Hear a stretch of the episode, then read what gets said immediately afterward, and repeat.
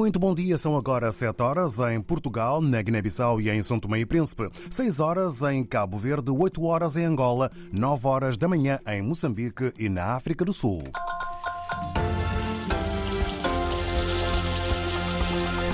Conferimos agora os temas essenciais para este jornal. Em várias aldeias de Cabo Delgado, no norte de Moçambique, falta comida, falta proteção, falta abrigo, há necessidade de água e de assistência. Retrato traçado pelos Médicos Sem Fronteiras. Cabo Verde é muito mais do que sol e praia, realça o Ministro do Turismo neste dia em que arranca mais uma edição da BTL em Lisboa. O país é este ano destino em destaque. No Senegal, vai hoje a Conselho de Ministros a proposta de lei da amnistia anunciada pelo uh, presidente Macky Sall no primeiro dia do diálogo nacional que ontem terminou em Dakar.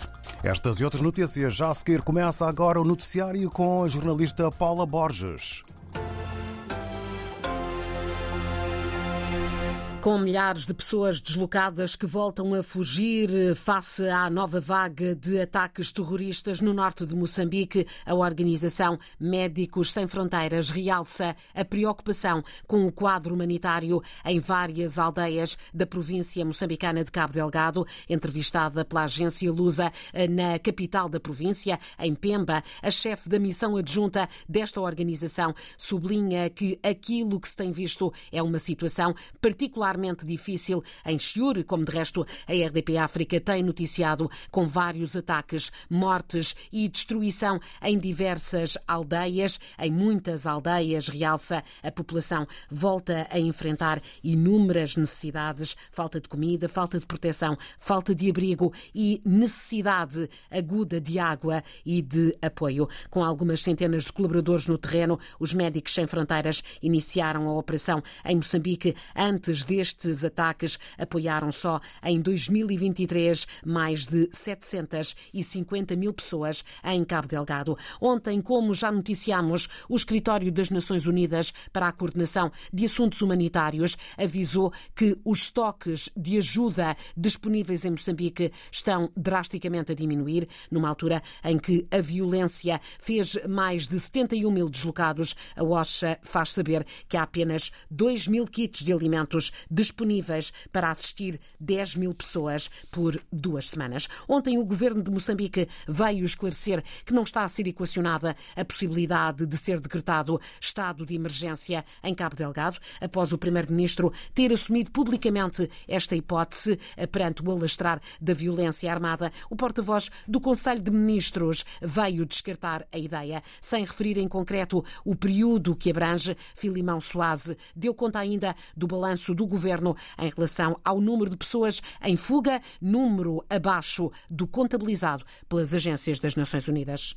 Nesta altura, nós falamos de cerca de 67.321 deslocados, o que corresponde a 14.270 famílias, que, portanto, são consideradas como chegadas à, à província de, de, de Nampula e outras em outros sítios tidos como como sendo mais seguros para as populações dentro da própria província de, de, de Cabo Delgado.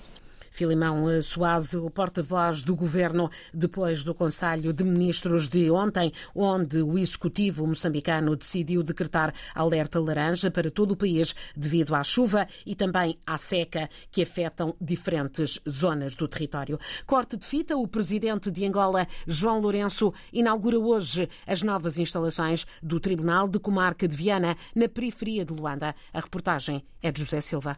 Devido ao estado avançado de degradação do anterior edifício, os serviços no Palácio da Justiça de Viana foram obrigados a paralisar desde agosto de 2023, pois já não existiam condições de acomodação. Daí que o governo decidiu a construção de um novo edifício e com a entrada em funcionamento da nova infraestrutura, os magistrados e funcionários do Tribunal de Viana vão ter agora melhores condições de trabalho para atender atender o cidadão e aproximação dos serviços, de acordo com o porta-voz do Conselho Superior da Magistratura Judicial. Além do conforto para os trabalhadores e utentes, a nova estrutura vai permitir celeridade processual, como confirma Correia Bartolomeu. Veremos reduzidas as demoras de certas ações que ainda hoje verificamos a nível da província judicial de Luanda, porque vai representar uma mais-valia e a continuarmos assim, o caminho é reduzir as pendências e cumprir com o desiderato da celeridade e proferir decisões em prazo razoável. Correia Bartolomeu, porta-voz do Conselho Superior da Magistratura Judicial Angolana, sobre as novas instalações do Tribunal da Comarca de Viana a serem inauguradas nesta quarta-feira pelo presidente João Lourenço. E também em Angola, ontem, organizações não governamentais vieram pedir a liberdade incondicional e a anulação da sentença espatafúrdia, estamos a citar, que condenou quatro ativistas em setembro de 2023, bem como o afastamento compulsivo da juíza eh, deste caso por erros processuais. Voltamos a citar. As organizações cívicas Friends of Angola e Andeca remeteram uma queixa ao presidente do Conselho Superior da Magistratura Judicial eh, contra a juíza Maria Vangui Pascoal, que no dia 19 de setembro de 2023 condenou quatro ativistas por crimes de desobediência e resistência.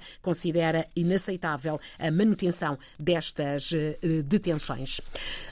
O Japão reforça o apoio a São Tomé e Príncipe, o novo programa de ajuda alimentar ao país, traduzido no fornecimento do arroz, está avaliado em 50 milhões de dobras, cerca de 2 milhões e 40 mil euros. É, adianta o jornal online Telanon, um aumento de cerca de 400 mil euros em relação ao programa anterior. Com a assinatura deste acordo de financiamento, prevê-se para o próximo mês de outubro a chegada ao arquipélago de 2.200 toneladas toneladas de arroz japonês. O governo cabo-verdiano quer eliminar a desigualdade que existe na pensão de reforma no setor privado em função do género, de acordo com o ministro da Família, Inclusão e Desenvolvimento Social, pelo facto de as mulheres terem uma carreira contributiva mais curta do que os homens, o valor da pensão é inferior em 12%. Fernando Elísio Freire avança que está a ser ponderado o aumento da idade de reforma das mulheres para mais cinco anos. No setor público, há igualdade total entre homens e mulheres. No setor privado é que temos esse problema, no sistema obrigatório.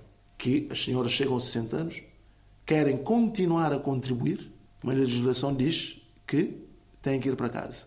E a própria empresa, também por vezes, tipo, pode forçar que essa senhora vá para casa. Quer dizer que a idade de reforma no setor privado pode passar igual ao dos homens. Para quê? Para que a vantagem seja a de diminuirmos os 12,5% a menos que as senhoras recebem de pensão. O ministro eh, diz que haverá também outras medidas em defesa dos direitos das mulheres e que tudo isto eh, será consertado com os parceiros sociais antes de a proposta do Executivo ser aprovada em Conselho de Ministros. E Cabo Verde é o convidado internacional da edição da BTL, a Bolsa de Turismo de Lisboa, que começa hoje, ehm, tendo em conta a grande eh, presença dos turistas portugueses no arquipélago há uma grande aposta nesta BTL, estratégia explicada pelo Ministro do Turismo e Transportes, Carlos Santos. Nos últimos anos temos feito uma forte aposta na infraestruturação eh, do país, no sentido de preparar o destino Cabo Verde para melhor acolher os seus turistas. Como sabe, Portugal é um dos principais mercados ou dos mercados emissores de turistas para Cabo Verde. Neste momento representa uma cota de mercado de cerca de 15% dos turistas que nós recebemos. Por isso, nós queremos demonstrar que Cabo Verde não se esgota só a um país de sol e praia, é mais do que isso, é um país de ecoturismo, de turismo também de natureza, de turismo de meetings, de turismo de circuito, mas também um país de turismo de desportos náuticos. O ministro do Turismo e Transportes de Cabo Verde, Carlos Santos, ouvido pela jornalista Cristina Magalhães. Cabo Verde e Moçambique vão, de resto, assinar nessa Bolsa de Turismo de Lisboa um memorando de entendimento na área do turismo para a troca de experiências, sobretudo em torno da legislação. A BTL começa hoje mesmo, prolonga-se até ao próximo dia 3 de março. No Senegal, vai hoje a Conselho de Ministros a proposta de lei de amnistia anunciada pelo presidente Macky Sall no primeiro dia do diálogo nacional, que ontem terminou nos arredores de Dakar. Do encontro saiu João Costa Dias a recomendação para que as eleições presidenciais se realizem até ao dia 2 de junho. O problema é que o mandato de Macky Sall termina a 2 de abril. Ainda assim, os participantes no encontro referiram que as eleições não podem realizar-se até essa altura e sugeriram que ocorram até 2 de junho, mas sugerem que Sal se mantenha em funções até lá e, embora na segunda-feira o Presidente tenha dito que sairia até 2 de abril, abriu caminho para uma prorrogação ao declarar que estava pronto para ficar de novo, mesmo que não seja minha escolha, porque tenho pressa em terminar e ir embora. Estamos a citar.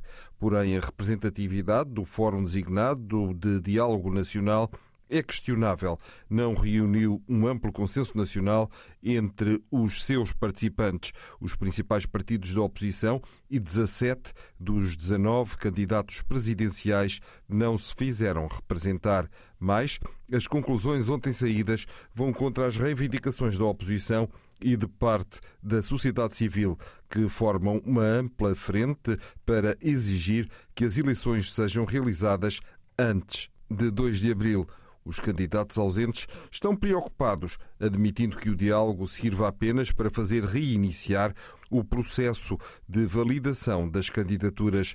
Macky Sall disse na segunda-feira que espera que os senegaleses votem até ao início da estação chuvosa em junho-julho. O início do Ramadão, já em março, é um dos fatores que, na opinião do presidente, impede a realização das presidenciais antes do fim do mandato. Saliente-se que no passado dia 15 o Conselho Constitucional senegalês vetou o adiamento. Uma possível extensão do mandato de Sal corre assim o risco de levantar eh, questões constitucionais. É que este órgão determinou eh, que o mandato termina mesmo a 2 de abril. Em Portugal cumpre-se hoje o quarto dia de campanha eleitoral. Os candidatos percorrem o país de les a les, incluindo os Açores e a Madeira, procurando sensibilizar e cativar os eleitores para as propostas com vista às eleições do próximo dia 10 de março. Na RDP África, ouvimos o que os partidos e as coligações apresentam através dos espaços eh, do tempo de antena às 11h35, 15h35 e 21h35 e ao fim de tarde ao espaço alargado com o jornal de campanha por volta das 5h30 da tarde. Ainda em Portugal, o coordenador da recém-criada Comissão Nacional para a Humanização dos Cuidados de Saúde no SNS vem sublinhar que deve ser garantida a presença de um acompanhante nas urgências. É ainda o eco do caso que está a chocar a sociedade. A administração do Hospital São Francisco Xavier eh, veio também eh, dizer que está solidária com a família da mulher que foi encontrada morta na passada segunda-feira numa mata nas traseiras do Colégio de São José, não muito longe desta unidade hospitalar. Esta senhora sofria de Alzheimer, estava desaparecida desaparecida desde dezembro do ano passado, depois de ter dado entrada sozinha nas urgências do São Francisco Xavier, já que o marido foi impedido de acompanhá-la.